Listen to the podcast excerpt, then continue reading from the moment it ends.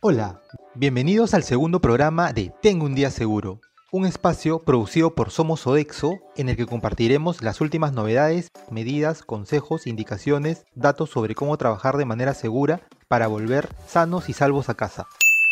Yo soy Luis Albañil y esto es Tengo un día seguro.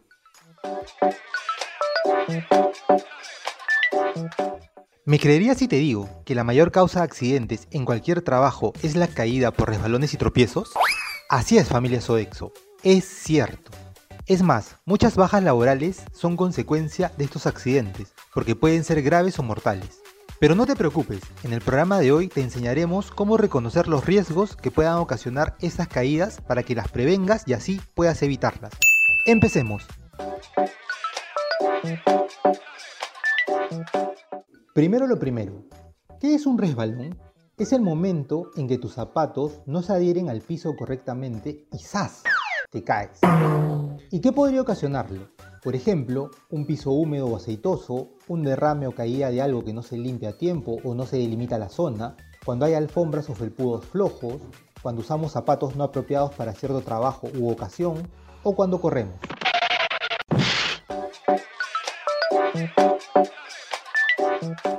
Cosa distinta son los tropezones.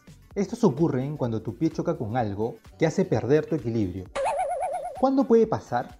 Cuando hay objetos obstruyendo el paso, por ejemplo, o alfombras levantadas, cables tendidos en el piso provisionalmente, cajones sin cerrar, superficies en desnivel, huecos en el piso, obstaculización visual o física del espacio de trabajo.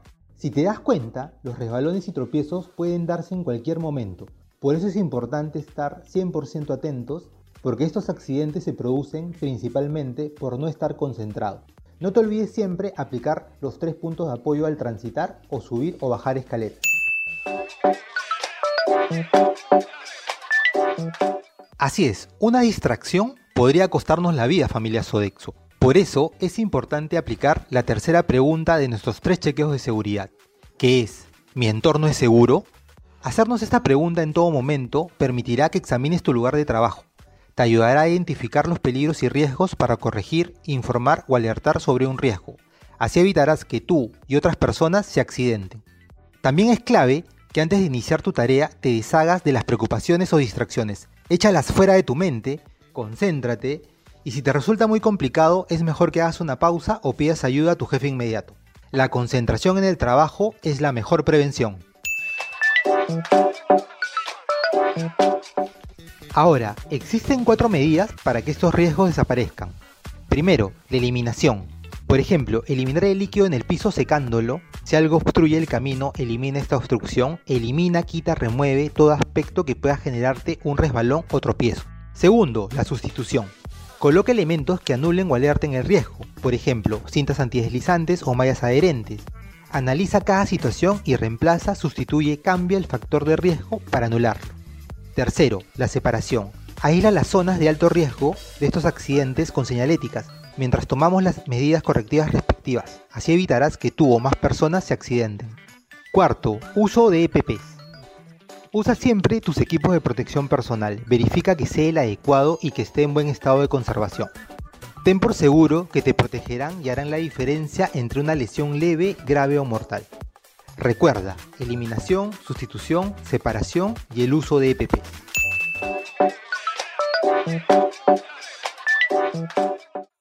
Queremos que toda la familia Sodexo esté sana, a salvo y segura.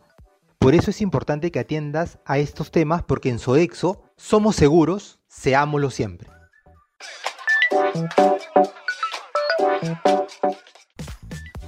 Espero que con este programa hayas salido más preparado para tener un día seguro. Ya sabes, concéntrate, pregúntate, mi entorno es seguro y elimina todo riesgo con las cuatro medidas que aprendimos. No te olvides reportar los actos, condiciones y casi accidentes en Alerta Temprana Sodexo. Tu participación es muy importante. Nos vemos en el siguiente episodio de Tengo un día seguro. Chao. Programa producido por Sodexo Group.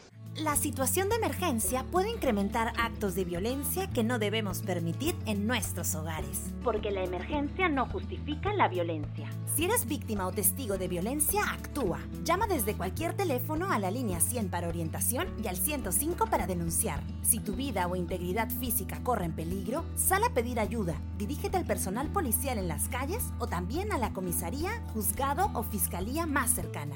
No, estás sola. Este es un mensaje del Ministerio de la Mujer y Poblaciones Vulnerables y el Programa de las Naciones Unidas para el Desarrollo. El Perú primero.